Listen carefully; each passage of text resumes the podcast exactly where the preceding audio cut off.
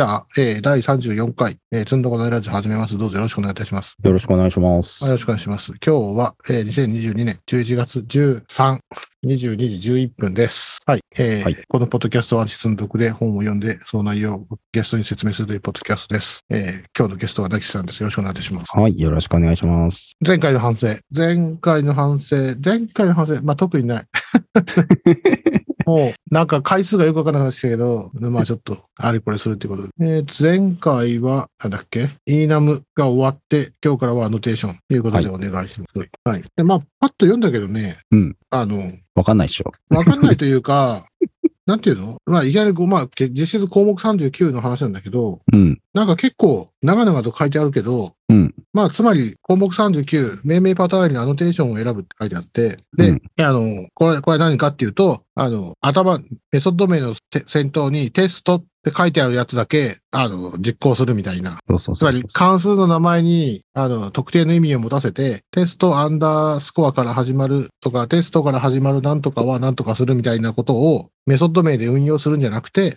命名パターンで運用するんじゃなくて、アノテーションっていうものがあって、それを使いなさいよっていうことが書いてあるんだけど、うん。まあ、アノテーションってこういうふうに使う、作るんだよっていうか、使うんだよっていうのは延々こう、2ページ、4ページ、6ページぐらい？今回のこの項目39って、まあ、アノテーションについて書いてるんですけど、うん。あの、アノテーションを使うって言ったときに、うんうん。二つの立場があって、うん。で、一つは、まあ、例えばスプリングフレームワークとかって、あうと、んうん。なんたらかんたらって書くと、うんなんかこう、フレームワークがうまいことをしてくれるわけですよ。うんうんうん。みたいなコードを書くっていうのを、うんアノテーションを使うっていうふうに表現するわけですね。うんうん。で、それともう一つ、フレームワークを作る側の立場の人が、うん。アノテーションをここにつけてくれたら、フレームワークでうまいことしますよって設計するっていう使うがあるんですよ。うんうん。で、この項目39は、アノテーションを使ったフレームワークとかを設計する人向けの章って感じの書き方がされてうん。まあ、す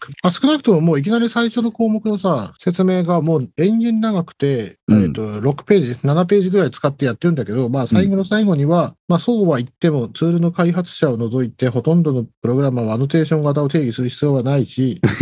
すべてのプログラマーは Java が提供している事前に定義されたアノテーション型を使えって書いてあるんで、そうそうそうそう。ああなまあまあ、何？あの、自分で作るのはなかなかない。そうそうそうだけど、あの、作る場合には、使う場合にはこうだよっていうのが、こう、延々書いてあって、うん。で、まあね、実質メタプロの世界、レフレクション、メタプログラミングの世界なんだよね、うん結局。そうですね。なので、あの、こういうことをやりたかったら、こういう、こうできるよ、ああできるよっていうのが、こう、延々書いてあって、うん。あの、ここで一番最初のサンプルだと、この、まあ、とにかく、アノテーションってどうやったら宣言できるのって言ったら、えー public、at interface、なんちゃらって書く。そうですね。うんっていうふうに書くとできるし、で、えーアノテーションを定義するためのアノテーション、つまりメタアノテーションっうん。ていうのが、まあ、最初に説明されてて、例えば、えークラス名のところに、 at、大文字から始まる Target、ElementType、Method って書くと、これは、えータタメソッドをターゲットにしてますよ、とか、そうですね。アノテーションが、その、うんうんそのアノテーションがつくことが可能な場所を指定すると。うんメソッドに指定できるアノテーションとか、うんうんあの、パラメータに指定できるアノテーションとか、クラスに指定できるアノテーションとか、いろいろあるんで、それを書きますっていうことですね。うんうんうん。で、というふうに、これはまあ、アノテーション作ってみたかったら、こんなふうに作れますよっていうのが、こう載ってる。そうなんですけど、うんうん。それってターゲットだいぶ狭いんですよね。だからこの章すごいターゲット狭くて、そうなんだ。フレームワークをだって作る人みたいな設計をする人、うんうんアノテーションを使って、こういう風なライブラリを作るぞっていう時の参考になるような心構えみたいなことが書いてあるわけじゃないですか。命名パターンを使うよりもアノテーション使った方がいいよとか、うんうん。その時にマーカーインターフェースと比較して、このアノテーション使った場合はどうかとか、うんうん。なんかこう、いろんなこう、検討がされてるわけじゃないですか。こういう時はこうだとか。っていう話が書いてあって、だから正直、この章は読み飛ばしてもいいかもしれない。ああ、まあ、うんアノテーション、まあ、なんだっけ、今言った通り、このメソッドは、ああです、こうです。あ、こういう、このメソッドのメタ情報として、こういうのを、例えば普通は、普通というか、まあ、コメントを書くとかいろいろあるんだけど、コメント以上に、こう、プログラマブルな何かを付け出したいっていうのが、そのアノテーションのモチベーションだと思うんだけど、うん。それで、まあ、こういう風に作ったらこういうのができるよとか、ああいう風に作ったらああいうのができるよとか、また、こう、コンテナアノテーション型とか、その他もろもろ出てきて、うんああまあ、さすがメタプロだから書かなきゃいけないことは大変だ、なんだろうなとか、そういうのが、ここに苦労が、あの、見て取れて、結局、7ページとか8ページぐらい解説にかかっちゃうっていうのが状況なんですよね。で、かつ最後の最後に、まあ、作れるけど、多うん分使う必要ないよっていうのが、状況だし、かつ、もう用意されてるものを使えば十分使えるでしょっていうのがここに書いてあるね。そうそうそう。だから、普通のプログラマーの人は、Java の標準 API に定義されてる、アットうんオーバーライドだったりとか、うんまあ、あとデプリケイティドだったりとかっていう、すでに提供されているアノテーションを使えば大体事足りるし、うんうん。あるいは Spring Framework みたいなメジャーどころのフレームワークが提供しているアノテーションを、まあ、ルールにのっとって使えば、なんかフレームワークがうまいことしてくれたわ、ぐらいの感じ。そうね。そうね。自分でアノテーションを使ったプログラムをする人はかなり少なくって、うんで、その場合も、じゃあアノテーションをつけた後に、フレームワーク側でどうやってそれを処理するのって言った時に、方法がまた複数あるんですよ。ああ、なるほど。うん、一つは、リフレクションを使って、うん。Java のリフレクション機能で、このメソッドにこんなアノテーションついてるわとかっていうのを拾い出せるんですよ。うんうん。まあ、実行時にアノテーションが残る設定にしないといけないんだけど、うんうんうん。なんかそういうのがあって、えっ、と、アノテーション情報をリフレクションで拾えるようにしておいて、拾ってきたアノテーションを見てフレームワーク側で何かをするっていう使い方。うんと、あと、アノテーションプロセッサーって言って、プリプロセッサーみたいなやつがあるんですよね。うんうん。Java の言語をコンパイルする段階で、こう、ゴニョゴニョっとするっていうプリプロセッサーがあって、アノテーションプロセッサーっていうのがあって、で、そいつを使って、えっ、と、クラスを書き換えるみたいな、 Lombok とかそんな、Lombok かな、うんうんうんうん確かその辺使ってるんだったと思うんですけど、そういうのもある。で、その辺が、いろいろあって、僕もね、その辺いじり倒して、ほどにはいじり倒してないから、あんまり詳しくない。正直。あーいや 一応知ってるけど。えっとね、メソッドアノテーションは、まあ、なるほどなっていう感じだね。要は、例えば、ここのやつだと、 public static void とか、うん。それにく、それに、なんかユーザーが、例えば、これはテスト可能なメソッドです書く書くときに、 public static void testable なんとかとか書きたくなったとすると、うん。なると、その testable っていうのは Java 言語的には増やせないから、うんこういうの増やしたいなーって思ったときに、アノテーションっていうのを使えば増やせるんだよっていうのは、なんとなく、わかる。うんうんで、まあ、印つけとくんですよね。うん。で、それがまあ、マーカーアノテーションって言って、それを調べて、あれだこれだっていうのはわかるんだけど、うん。あの、もう一つの方、拡張される方、うん。あの、プリプロセッサー、プリプロセッサーの、で、クラスにつけるメタうん。情報、あ、ま、アノテーションで、っていうのってさ、なんか、パッと考えると、それって継承でできないのって思うんだけど、うん。この Java って、あの、多重継承できないもんね。えっと、継承、継承とはまたちょっと違うんだけど、うん。なんかでも、 Lombok とかは、その、勝手に、あの、メソッド生やしたりするじゃないですか。あの、うんうんフィールドに、から、ゲッターセッター生やしたりとか。うん。だそういうような、なんかこう、プリプロセッサでなんか処理しますよ、みたいなことができる。うんんっていう使い方もある。例えば、えっと、X、X 座標、Y 座標が、のうん。シンプルなクラスがあるとして、うん X と Y のセッターゲッター生やすのに、いちいちセッターゲッター書きたくないし、めんどくさいから、なんかアノテーションをつけると、いい感じにプリプロセッサーが、ああ、ああ、なるほど、メンバー変数 X、Y があって、X と Y に対するセットとゲットのメソッドを生やしてあげようねっていうのが、まあ、そういうことだと思うんだけど、で、うんその X と Y って、もう名前が分かってないと書けないじゃん。だから、あーはいあの、プリプロセッサーでするんであって、うんあの、拡張クラスでは対応できないんだよっていうのは、まあまあまあまあまあ、うんわかる感じは。なので、リフレクションしたくなったら、そういうのを動的に増やしたくなったら、アノテーション、クラスの、クラスにつけるアノテーションとか、今言ったプリプロセッサー的に使うアノテーションの出番なんだろうな。ああ、なるほど。継承じゃカカバーできないところもあるか。っていうのを感じた。な、その論文とかその辺を触った時に。そうっすね。ただ、正直、継承が使えるなら、継承使った方がいいっていう話もあって、まあそうで型シス。テムがね、効くから、いや、ね。僕もそう思います。うん。みたいな話が、えーっとね、項目41がそうかな。マーカーインターフェースを使うみたいな話があってななる、ほどね。うん、これは、その、継承の方がいいよ、みたいなことが書いてあるパターンですね。うんうんうんうんうんそう。で、項目41は、うんえっと、結局、あの、マーカーインターフェースなんですよね。マーカーアノテーションじゃなくて、インターフェースをマーカーとして使えっていう話で、で、まあ、そうそうそう。40、40一旦飛ばしますけど、うん。41は型を定義するためにマーカーインターフェースを使いましょうってことで、何のこっちゃっていうと、まあ要は、インターフェースっていうのは実装しなきゃいけない、うん。あの、まあ、クラスの、クラスの足というか、インターフェースって書くからインターフェースなんだけど、そのインターフェースねってことね。はいそのインターフェースって書いて、で、えーそれをけ継承というか実装すると書くと、うん。本来はその、えー定義されてるメソッドを実装しなきゃいけないんだけど、うんそもそも実態が空っぽだと。例えば、ここでインターフェースに、うんインターフェースに抽象メソッドは一個もないと。はい。シリアライズインターフェースっていうのがあったとして、あるんだけど、うんシリアライズインターフェースがあって、シリあ、シリアライザブルインターフェースがあって、シリアライザブルインターフェースっていうのを実装してますってクラスには書いてあるんだけど、げ実際問題シリアライズインターフェースはメソッドを持ってないので、うん。とにかくこのクラスはシリアライズインターフェースを備えてますよってコードを見ると書いてあるんだけど、実際何にもし特にだからといって何かしてるわけでは何にもない。そうですね、そうですね。で、でも、ユーザーは、それ、そのクラスを見て、あ、このクラスは、えーこのインターフェースを備えてるから何々できるんだっていうマークされてると。うん。見なせるんで、まあ、マーカーインターフェースを。で結局、これも、まあの、まあ、一般的にはリフレクションとかで、このインターフェースを、まあ、このマーカーインターフェースを実装してるってことは、うんえっ、と、準備ができてるんだろうっていうことで、目印にするんですよね。うんうんうん。だからまあマーカーなんだけど、それをアノテーションでもやれるし、 implements なんたらかんたらって、こう、インターフェースの継承というか実装でもできるんだけど、うんうん、インターフェース使った方が型システム、Java の型システムで扱えるから、より型としては扱いやすいっていうのが、そうだ。うん、コンパイラーがね、うん、うまいこと少なくとも、ソースコード書くときも、だいぶ明確だろうからね。あ、ここそうですねはインターフェースを持ってる、あここのインターフェースを持ってるオブジェクトがここの引数に来るんだなっていうのが明確に分かれば、うんマーカーの意味はた確かに大きいなってそいうう。なんですよ。だから入力保管とかも結構よく聞いて、うん。クラスの方が使いやすいですね。現代の、えっ、うんうんと、ID 使ってる限りは。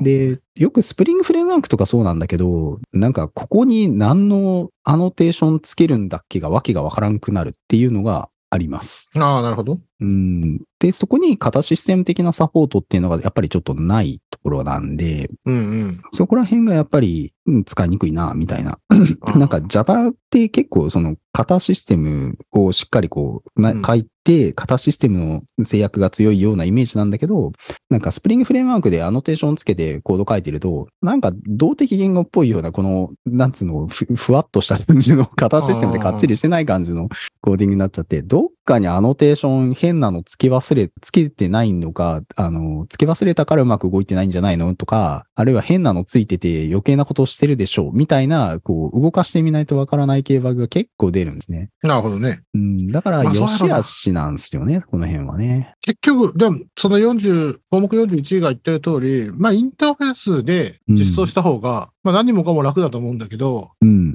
さっき言ったメタプロ的なところが発生してくると、まあどうしてもアノテーションじゃないとできないことがあって、まあそういう場合にしょうがなくアノテーションを使ってるっていううん方が良くて、そうじゃないと今言った通り、ここ、このインターフェースを備えてるはずなんだけどって書きたいところにはそのインターフェースを書けばいいんだけど、うん。あの、ケース、メタプロで、メタプロした結果、メソッドが生えてるっていう形だと、その型システムの恩恵は受けられなくて、うん。よ、よくわかんないことになるとかね。何でもいいわけじゃないけど、これ本当はここ、なんとかっていう、えーインターフェース、えーっと、なんとかっていうアノテーションがついたクラスじゃないと、この引数には来てほしくないんだけど、そんそういうことを制御する機能はない、ね。うんうん、なので、実行時に、あの、アノテーションの設定がおかしいよっていう実行時エラーになるとか、そういう動きになっちゃうんですよね。あ、一応あるんだ。実あいや、だ。から、リフレクションとかでフレームワークが、そういうアノテーションちゃんとついてるっていう、この期待されたものがちゃんとあるっていうのを実行時にチェックして、動的にエラー出すとかそういうことはしてくれるけど、え、そいうふうそうれはにフレームワーク作ればね。あつ、つまりそれは項目39の話で、めちゃくちゃ頑張ってるフレームワークはそういうようなことがやって、わざわざやってるってこと、うん。まあ、本末転倒というか、まあ、しょうがないんか。まあ、しょうがないから、ここで項目41でマーカーインターフェースの方方を使っとけよっていうことになってんだな。まあ、ただ、あれですよ。アノテーションは情報を持てるんで、あと何々の後ろにいろんなパラメータを持ってメタ情報を持てるんで、うん。そこがいいところですね。インターフェースはそういったメタ情報が基本的には持てなくて、インプリメンツ何々って書くだけ。うんうん。まあ、強いて言えば、インプリメンツ何々、ジェネリクスのなんたらカッコゴニョゴニョゴニョゴニョみたいな。小技もあるけど、なるほど。うん。でもせいぜいそのぐらい。型変数がちょっと持てるぐらい。型持てるっていうか、型変数をバインドできるんだけど、うん、うんまあそういう小技もなくはないんですが、しかもそれはリフレクションで情報を取ることもできるんですが、それをメタ情報の代わりに使うのはちょっと、うん、目的外使用な感じがするな。あんまりおすすめはできない。まあ、だいぶアノテーションは強力なメタプロを、まあ、とにかく Java でメタプロの世界を導入しようとして、やっぱプリプロセッサーの世界として導入するっていう、いいアイディアの一つなんだろうなとは思いますけまあにで二つの使い方はあって、で、やっぱり代表的なのはスプリングフレームワークだし、ロンボックだし、まあそういったところで使われてますよね。で、そういうことができますよねっていうことを表して。つまり、Java 言語そのもの、ぎ Java の言語仕様そのものをいじらなくても、フレームワークとかの世界、ライブラリとかの世界で、それぐらいの拡張ができますよっていうところが、まあこのアノテーションの価値ですね。ど。うんうんうんただこれはややこしい。だから、この抽象的な、一段階抽象的なメタなものを考えなきゃいけないから、うん。うん。これを使ったライブラリを設計するっていうのは結構難しい。まあ、それは。うん。ですね。だから、Java5 が出た時に、アノテーションが導入されましたって、これよく正直僕よくわかんなかったんです。アノテーションこれ何に使えばいいんだろうって。言語仕様は一応その当時に勉強してるし、作り方とか構文とかは知ってるけど、じゃあこれ何に使えばいいんだっていうのがピンとこなかったんですね。うんうん。で、その後にやっぱり、あのースプリングフレームワークとかって、その Java5 より前の時代からあって、その昔は全部設定を XML でバーって全部書かなきゃいけなかったんですね。すごいめんどくさかったんだけど、うんうん。それをアノテーションで書いたら、あのーその設定ファイル書かなくても動くようになりましたみたいなのが、バージョンがね、スプリングの2ぐらいの頃だっけな。なんかそういうのがあったんですよね。で、それを見て初めて、あ、こういう風に使うのか、アノテーションはっていうことを思ったのをなんとなく記憶してますね。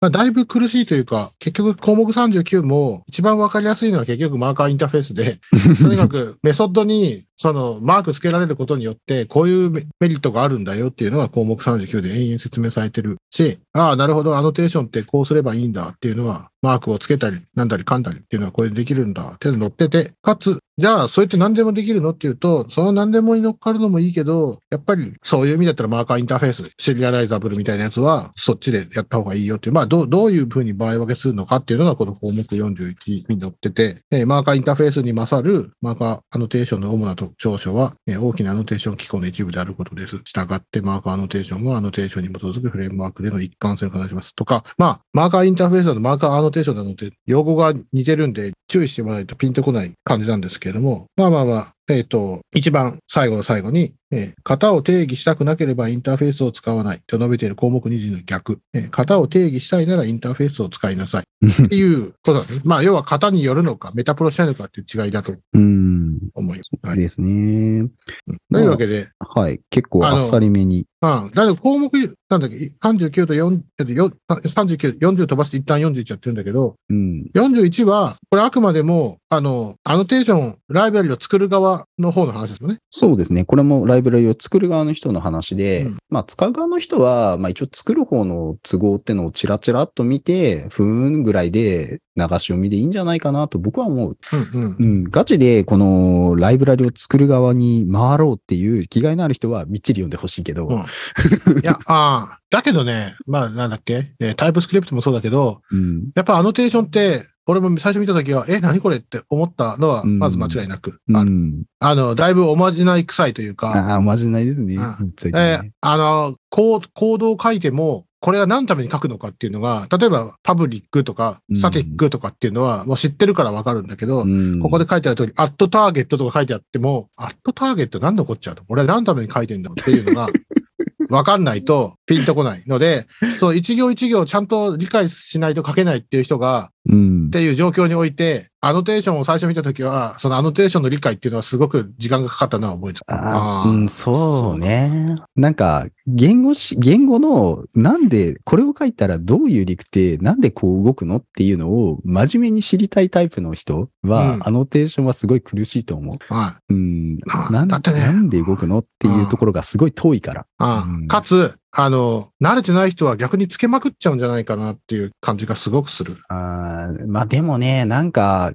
結構あって、その、とりあえずこれつけてみましたで、いああや、つけるんですよね。で、そうそう動かしたら、動いたから、まあ、ええんちゃうっていう感じの。うん。いや、特に複雑なフレームワークでいろんな、何、うんあの、アノテーションがあると、なんかそれになっちゃうんじゃないかなっていう。要はな、ねこのアノテーションの意味が、起きる意味がよくわかんないから、とりあえずつけなきゃいけないんかなとか、まあ起きるだから、魔法のようなことが行われてますからね。うん。そう。だからこれほぼおまじないのレベルで、このアノテーションの意味は、なんでこれつけたのっていうのをちゃんと考えてつけなさいよって指導するのはかなり大変で、だろうね。アノテーションのドキュメントを読んで、アノテーション、このアノテーションつけたらこうなんだっていうのを、ちゃんとフレームワークのドキュメントから見出して、ちゃんと理解するっていうところまで行くのはかなり難しい。うん。例えばね、セッターゲッターを生やすんだったら、おそらくそれがセッターゲッター生えてる前提のコードを書いてるときには、あうん、やべ、付け忘れてた。だから、あの、エラーなんだわっていうのがピンとくるかもしれないけど、うん。例えば、この項目40のサンプルの、こう、テステストの対象ですっていう、まあ、テスト、マーカーアノテーションアップテストとかはね、わかりやすいからいいんだけどね。スプリングフレームワークとかって、なんかこの HTTP リクエストのこのパスの時にこれが動きますよみたいなのとか、うん、あるいは、えっ、と、設定？これの、この設定ファイルというか、その設定をオブジェクトを作ってアトビーンとかで設定すると、設定ファうんうんとして動くんだけど、うんそれを書き忘れてるから設定が効いてないみたいなのとかって、なかなか気づけなかったりするんですよ。あ、そうそうそう。あ、ごめん。うんそそのコンテキストで実は話してて、要は、うんなんか知らんけど、アットテストってみんな書いてるから書いて、これをつけたり外したりすることで、ね、セッターゲッターが生えたり生えなかったりっていうのは、なんとなくわかると思うんだけど、近いからね、あの、はいその挙動が分かりやすいから、挙動、それつけた時の挙動とつけてない時の挙動の違いが、すぐ分かるやつはいいんですよ。うん。設定ファイルがね、遠いやつはね、困る。いや、テストされないんだけどとか、テストされるんだけどっていうのは、まあ、今言ってるわかりやすい。わかりやすいけど、まあ、まだね、まだね。うんあの、テスト実行する前に、なんかテテストこれつけてもつけなくても同じじゃね？動うんくコード、コード、どう書いても動くんだけど、テスト、テスト以外はってなった時に、うん。そこでピンとくるか来ないかっていうのは、割と今。話した通り、アノテーションの意味とか分かってないと結構大変だろうなっていうのはすごく。難しいし、コードの追っかけるのもすごく難しい。ああ、確かに。うん。フレームワークのアノテーションがうまく機能しないんだけどみたいな時に、どうやってコードを追っかければいいのってすごく難しいで。これってさ、そのメタプロで入ったメソッドとかって、うんステップイン、ステップアウトとか、デバッガーはどうどうなる？実行時はクラスファイルの情報うんでやるから、一応動くはず。デバッガーはどう表示されるの？要は、デバッカね、どうなんだろうな。コード、えっとね、あのデバッカのライン出てくるじゃないですか。はいあれは実はクラスファイルの後ろに、えっと、バイトコードのここが、でえっと、元のソースの何行目っていう対応表みたいなのが実はクラスファイルにくっついてるんですよ。うんうんうんうん。その情報を使ってデバッカはあの行を表示しているので、なんかそういう動的生成されたコードとかは行出てこないパターンかな。ああ、出てこないのか、はたまたメタプロした、あ、こ、ここの、えーアノテーションはこういうメタプロしますよってちゃんとそこにナビゲートされるんか？うんわかんないと思う、多分。うんわかんないんだったら大変だろうね、デバッグは。そうそう複雑なことしちゃうと。そうそうそう。だからやりすぎるとわけわかんなくなっちゃうんで、そういうなんか、うん、だから僕はあんまり、正直あんまりやりすぎない方がいいと思ってる派ですね。あの、わ、わわけわかんないっていうか、自分で直せなくなっちゃううんまあ、そういうところもインターフェースだったらね、間違いなく追いかけられるけど、アノテーションだったら、まあ、インなターフェースとね、なんかその実行時の具体的な方何やねんみたいなとこも十分追いかけにくいけどね。ああまあね、メソッド名だけで検索して、じゃあ結局ドイツのやつが動いてるの動いてんの難しいからね。うんあれもかけるの結構しんどいかもしれないですけど、それ以上にしんどいんで、まあ、しあんまり嬉しくはないですね。でも、ね。自分でそういうのを、インター、えっ、と、まあ、インターフェースじゃないな。アノテーションを使ったフレームワークっぽいものを自分でちょっと作ってみたことがあると、一応動きが想像できる。確かに。うん、フレームワークがなんかそこら辺のアノテーション拾い集めて、うんリフレクションでこうチェックしながらこういうことしてくれてるんだろうな、みたいな動きの想像がある程度つくってようにはなるんですよね。ただ、今時は本当に黒魔術がすごくって、なるほどね。スプリングはなんかそんな生優しい使い方してないよね、みたいなのがあって。なるほどね。うん、だから、もっとえぐい感じで使ってるんですよね。うん中の実装がね。だから、うん、そういう意味ではすごく黒魔術になってて、おまじないになっちゃっていると。そこまあはあまり嬉しくないとこですね。まあ、シンプルにメマーカーアノテーションとかアノテーションちょっと勉強したかったら、この項目39のね、メソッドに、ね。メソッドに、えっ、と、マークをつけるっていうのさえ覚えれば、ああ、なるほどっていう気持ちにはなれるの具体かなっていう的ななんかその構文だったりとかは、なんかまあ、ここじゃちょっと情報が足りないから、まあ、まあそうでしょうねい解説記事を読んでもらって、うんで、一応、なんかそういう人たちは、ここの記事も一読しておくと、設計の方法論の議論がちょっと参考になるかもしれないよって感じですうんうんうんうね。実はね、僕、今回この項目39パラパラ見てたときに、あの、ちょっとね、記憶してなかった機能とか出てきてて、あ、これやべえな、ちょっと事前に予習しとこうっつってね、わざわざ内容調べといたんですよ。な なるほど。でも、解説しなきゃと思って調べと、調べたんですけど、あ、うん今日、今日はあっさりするパ、行くパターンかと思って。まあ、いや、あっさり言った方が良くないですか？これだから最初冒頭僕言ったように、フレームワーク作る人向けの内容だから、難しいから読み飛ばしてもいいって僕言ったじゃない。うんうん。うん僕はやっぱそう思ってて、使う人向けの内容じゃないんだよ。うんうん作る人向けの内容だから、まあ正直読み飛ばしでもいいと思う。みっちりまあ読みたいんだったら解説はするけど。まあ、正直項目39を読んで、そのマーカーアノテーションチャラッとやって、その後のアノテーションの使い、多分ね、これ本当アノテーションが登場してきた時だから、なんか知らんけど、この章で限っては、いきなりアノテーションの作り方なんて、あのクラスの作り方なんて、この、この本には書いてないはずなのに、なんかアノテーションの作り方までから書いてあるんだよね、いきなり。そうですね。ちょっと珍しくて、なんか、ほら、エフェクティブ Java っていう、あの、最初の冒頭に、あの、Java 言語を使いこなしている人を前提にしてるっていうことを書いてあなので、るから。アノテーションもバリバリ作れる方向けの本ですよ。ノテーションを作るための、あの、構文？あの、うん言語仕様とかも、いや、使いこなしてるんだから当然知ってるよねっていう風かと思いきや、意外と解説してるな。はい、ここはい、僕はそれすごく違和感じゃないけど、すごく感じました。意外、意外ですね。このエフェクティブ Java のふ流れの中では、お、ちょっと優しい、優しいっていうか、ちょっと。いや、だって、メタアノテーションの説明とか丁寧にしてくれてますよ。ターゲットアノテーションと何かとか。ちょっと珍しいですよね。このエフェクティブ Java っていうこの書籍の中ではちょっと珍しい立ち入った解説。その結果として8ページものページを使うことになってると思うんですけど。ちょっと立ち入ってるけど、はいそんなにみっちりは解説してないから、結局これだけじゃまあわかんないでしょ。あの、うん知ってる人が見れば、うん、そうだねぐらいで、知らない人がこの解説でわかるとはとても思わないので、だってね、何回も言いますけど、オチは、あの、うん必要はありませんですからね。そうね。そう、そう、その持ちなんだよねはい。結局、まあ、そうなんですよね。で、で、そこからスキップし、40スキップしましたけど、41の話も少しして、で、結局、うん。みんなつ一番使ってるアノテーションって項目40でしょって話なんですよね。そうそうそうそう、そうなんです。オーバーライドすると、常にオーバーライドアノテーションを使うと。そう、でアットオーバーライドってやつですね。はい。オーバーライドアノテーションを使わなかったら、あの、ババグが見つかりにくいと。本当は継承意識、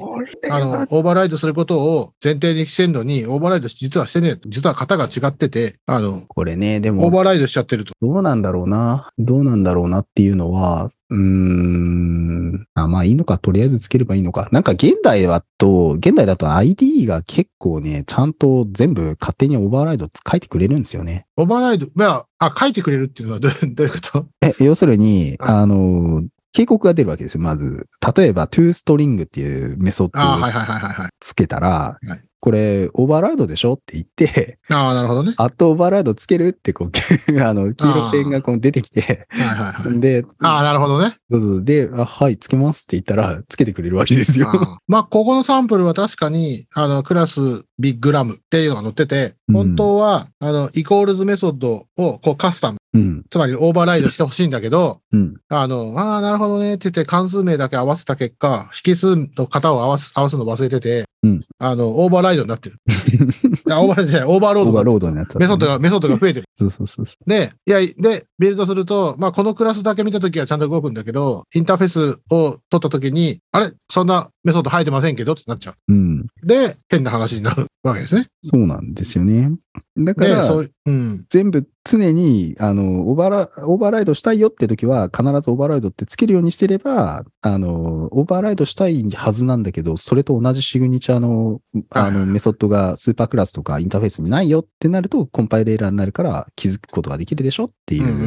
ん。まあ、そういう主張ですよね。はい。継承先で、えっ、と、俺は今から元クラスのこいつを上書きしますぜっていうのを、いその意図を明確に書けるってことですよね。うん。たまたま名前が同じだと、たまたま上書きされるんじゃなくて、うん明確に上書きしますと宣言するのがアットオーバーライドで、そう書いとけば、今言った通り、実は型型 が違ってて間違ってたって場合には、ちゃんと警告してもらえるっていうのが売りなんだけど、うん今のご時世、アットオーバーライドって書かなくても、もうコンパイラーが、お前が間違ってるんちゃうって言ってくれる時代が来てるってパイいう話ですラというか ID がね。うんあ、IDE が、ああ、なるほど。そうそうそうまあ、そうだ。まあ、スペルミスでオーバーライドしそびれたとか、まあ、初心者にはまあまああるんですよ。あうんまあ、あるでしょうね。なんだけど、今時の ID は賢いから、はいなんか普通に、あの、メソッドを宣言する、できる場所で、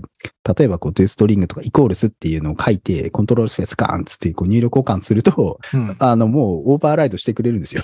うん。まあ、そうだ。あ だし、まあ、ましてや、イコールスやハッシュコードとかは、これは、ボイラープレートって呼ばれる、まあ、ありきたりな、あの、コードなので、ID が全部生成してくれるんで、まあ、大体大丈夫ですね。まあそうだろうね。かつ、なんていうの？こう、せっかく型使ってるんだから、これはそういうふうに使うんだろうなって、大体想像つくもんね。うん。みたいなのがあって、現代だと、この主張は、項目40のこの常にオーバーライダーのセッションを使いましょうっていう主張は、ちょっと弱くなってると思います。あの、そんなに意識しなくても、あまあ、つければいいんでしょうぐらいの軽い感じになっちゃってると思います。うん。ただ、これをテキストエディターと JavaC でコンパイルしてた時代背景で想像すると、これは超大事。うん。まあでもね。まあでも、僕も病気だから、うん。あの、このアノテーションがない言語を使ってる時にも、うん。やっぱオーバーライドって書いちゃうんだよね。ああの、カスタムクラ、これはメソッドをカスタムしてるんですよっていう、うん。そうじゃないとちょっとコンテキスト的にわかんない。例えば、うん。3, 3個上のクラスの、あの、メソッドをカスタムしたいときに、これ、こういう理由でカスタムするんでよろしくっていうのを、うん。あの特に型がない言語でやってて、はいはいはい。コメント意図するわけですか。がコードだけ見たときにピンと伝わらないんですよね。でそうじゃなくうて、これは何々のクラスのあのメソッドをオーバーライドしてますよっていうのをそこに書きたくなることがあって、なので、うんあの、このオーバーライドアノテーションを使いたくなる気持ちはすごくわかうります。ん。まあそうですね。なんか、意思、あの、ソースコードに書くコメントって何を書けばいいのみたいな議論あるんだけど、一つには意思を書くっていうのは大事だと思ってて、うんうん。そういう意味では、これはお、今から僕はこれをオーバーライドするんだぞっていう意思を明確に宣言するっていうのは、まあ、コメントしたいし、それが言語仕様で、あの、サポートされるならそっち使った方がもちろんいい。うん。いや、プルリクレビューするときも楽だよ。あわかりやすいですねあうんあ、あ上書きするんだ、はあ、はあはあ。そうそうそう。だから、そういう言語機能を使うことで、コミュニケーションが円滑になるんで、うんあの、そういうのがないと、いやー、ここ伝わんねえだろうなーって、あの、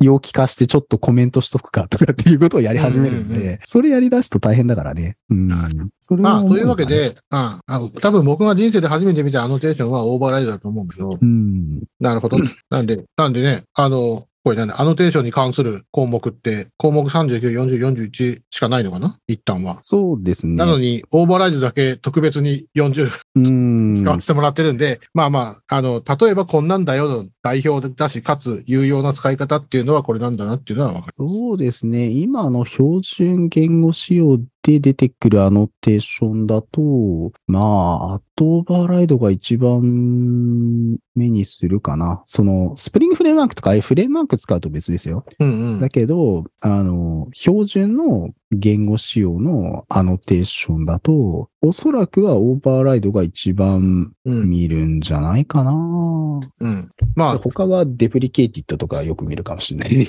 なるほどね。まあ、これはでも、あくまでもアノテーションでいくんだね。いや、何が言いたいかっていうと、言語仕様では入れないんだ。アットマーク抜きで書けてもいいもんだなと思うけどね。その議論は、まあ、ありますよね。うんまあ、なんだっけ、ここで、うんえっ、と、 public boolean equals じゃなくて、 public override boolean、override public boolean equals って書けてもいいもんだけど、なかなかそれはアアノテーションのまま行くっていうことに決めたんだね。うーん、そうですね。まあだから Java5 ぐらいの時に、うん。要は、アット Deprecated っていう、あ、違う、アット Override っていうアノテーションを、まあ、作ったわけですよ。うんうんうん。で、その時にもう決まったと言ってもいいでしょうね。要は、言語仕様にオーバーライドキーワードっていうのを足して、オーバーライドって書くんだぞ、じゃなくて、まあ、アノテーションでやりますかっていうことになったと。まあ、でも、オーバーライドはまだね、あの、言語仕様にしたらしただったかもしれないですけど、あんまりそういうのを増やすの、キーワード増やすのね、ああんまりしたがらなかったんですよね。まあそうでしょうね。うんみんなしたくないだろうなとは思うけど、さて、どこまでがそれでどこまでがこれでっていうのは割と明確な議論が当時はあっただろうし、今後も続けていくんだろうなとは。ちょっと面白いのは、アットデプリケーティッドっていうアノテーションがあって、はいはいはい。これはこのメソッドが、まあバージョンアップに伴って推奨されなくなったんで使うなよっていう印つけるやつなんだけど、うんう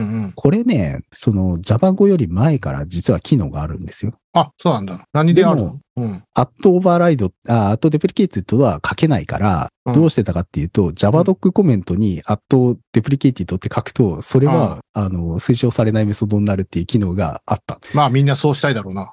うんでも JavaDoc のコメントでアット何々って書いたら、コンパイルレベルで、あの、これは推奨されないメソッドだよっていう機能として機能するっていう、すごい気持ち悪いあ言語仕様だったわけですよ。あ、っなるほどね。ていうのがアノテーションになって、ちょっとこう、スッキリしたっていう。JavaDoc は標準であるでしょ？で ?JavaDoc 自体は悪くないなと思うんだけど、うんだから JavaDoc をコンパイルしたときに、ああ、そうか。JavaDoc をコンパイルしただけだと、アット deprecated がありますよだけで終わりだけど、うんさらにそのメソッドを呼び出しているところがあると、そこから紐づいた JavaDoc を見、その JavaDoc の中に @deprecated ってあると、コンパイラーが、こらって言うって、そうそう気持ち悪いでしょ？ああ、気持ち悪いか気持ち悪くないかで言えば結構大ごと、おあの、気持ち悪いものを頑張って作ったなっていう。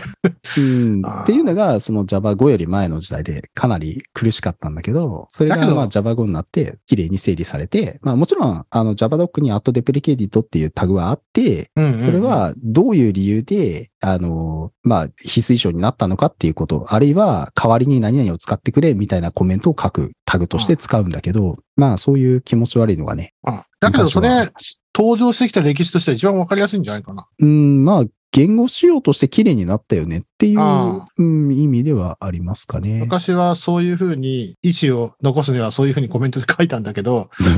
ココメントで書いたがばかりに、それをうまく使うようにみんな頑張ったんだけど、さすがにそれって大元じゃねっていうことで言語仕様に組み込んだってことなんだね、きっとねうん。アットマークなんとかって書くと、そのメソッドに、あの、よりまあ情報を付加できるっていう。あなんか、そのメタプロする土台がなかったから、そうね。そのコンパイラーのね、あの、コメントに書いた、その JavaDoc コメントの後デプリケートっていうタグが特別扱いして、いや、これはコンパイル警告できるようにしようぜってって、こう、コンパイラー側にこう波及して警告できてたっていうのがね、うんうんううんん、あったんでしょうね。良かれと思ってって感じの。でも、全体の設計で見るとその設計気持ち悪いな、みたいな作りだった。なるほどねさて、あと一応言っておくと、標準インター、標準の API の中で使われるアノテーションで、比較的目にする可能性があるのは、アット FunctionalInterface かな。 Functional。これはね、関数型インターフェースってやつで、ああの、要はラムダ式にすることができるっていう、あ。一個だけ、あの、抽象メソッドのある関数っていう、こう、あの、へことを表現する注釈があるんですよね。これが、あ、割と目にするかな。あ、あともう一個あった。 SuppressWarning っていう、あの、警告消しのああ。アノテーションがあって、いるね。それなんか、前の項目、最初の方でやった気がするね。型が、ね、アップキャストとかダウンキャストとか、なんかその辺の話なかったあの、そういうところでも出ます。うんんな警告消しに使えるんだけど、うんまあそもそも警告を消すなっていうのがああ、なるほど、ね。基本ルールではありますがね。なるほど、はいまあなんていうの？それがあると受け入れテストしてもらえないとか、そういう苦しい世界でしょうがなく使うものじゃないですか。ますます悪化していくとは思います。まあそういうのがあったりはします。まあだから結構標準のアノテーションって言うほど多くはなくって、うんうんまああんまりたくさんは見かけないんじゃないかな。まあちょっとね、あのいろんな議論はあって、そうですね。なんか、うん、ね塗る？塗る？Java でも塗るとノン塗るを使えるようにしたいみたいな話とか、うんいつもこう議題としての上がってきては、サードパーティーのアノテーションが実はすでにあって、JTE とかのアノテーションがあって、しかし、それはプリプロセッサーがそこまでしてくれないから、いろいろこう、もやもやするみたいなのが、常に渦巻いていて。なるほどね。なるほどね。うんまあそれはまだ、うん。現代の Java もまだ課題にしているところ。まあでもいろんなこうやりたいことが便利な、結局ね、今、マーカーアノテーションとかなんとかって言ってたけど、うんその、なんていうの？全部アノテーションって単語でくくってるから、なんか大事っぽく感じるんであって、うんなんか呼び方を変えていけば、要はメタプロのことをアノテーションと呼び、テストのためのマーカーのこともアノテーションと呼んだら、アノテーションって何やねんってなっちゃうから、うーんまあ、なんて言うんでしょうね。アノテーションっていう仕組みの枠の中で、あれもこれもそれもしようみたいな土台として使っちゃおうっていうのは、果たしていいのか悪いのかっていう。ああすごく、それはすごく感じます。うん、だ特別なものはもっと特別扱いして言語仕様に格上げした方がいいんじゃないのっていう議論も当然であると思うし。うんまあ、サプレスワーニングをアノテーションって言われると、確かにもやっとするな。う んななんでやねんっていう気はすごくするな。みたいな話とかがある。はいいや、でも今回あれなんですよね。あの、一応予習したって話さっきしてたじゃないですか。はいはい。で、中にこう参考に Java 言語仕様、JSL、え Java Language Specification、JLS か JLS だ。はい。とか、こう参考にしろとかこう書いてあるじゃないですか。ああ、書いてありますね。うんちゃんとね、事前に調べといたんですけど、あありがとうございます。うんあのまあ、まあいいや。この後、この後1時間。まあいいや。はいいやこ今度その話何でしたっけ？あの、なんか噂によると、ブリ会議ってやつがあるらしくて、あ、ブリ会議ね。ブリ会議で、アノテーションの話すんのかよって。しない、しないっす、しないっす。アノテーションでは僕はね、その、1時間、あの、間が持たないし、あブリ会議怖い場所なんで、怖い場所って言い方変だけど、あの、マスカリ、マサカリスローワーが、はいだってあのあれ。オフラインのなぎせさんが山ほどいる場所ですからね。いや、いやそんなことないですよ。僕は、僕は普通の Java 使いだけど、なんか、あの、称号を持ってる人がいるからね。はい、なんか普通じゃない Java 使いがいるみたいな言い方は、チャンピオンがいるから。チャンピオンがいるから。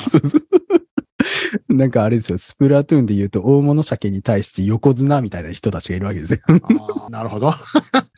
はい。というわけで、まあ、ちょっとね、僕もね、無理会議、いろいろ手伝うっつって、まだ手伝えてないのあって、うん押してるんですけど、また、あの、来年1月にやるんで、まあ、それに向けてね、この番組でも押していきたいと思いまそうですね。はい今年はなんとか開催したいなということで、あの、よっぽど、あの、第8波とかがね、すごいひどくなったりとかしない限りは、一応開催するつもりでうん進めてはいますと。はいいう感じですね。す。はい。あの、無理会議2023でググってみてください。また URL 貼っときます。はい。じゃあ、今日はこんなところで。はい。はい。じゃあ、今日はどうもありがとうございました。ありがとうございました。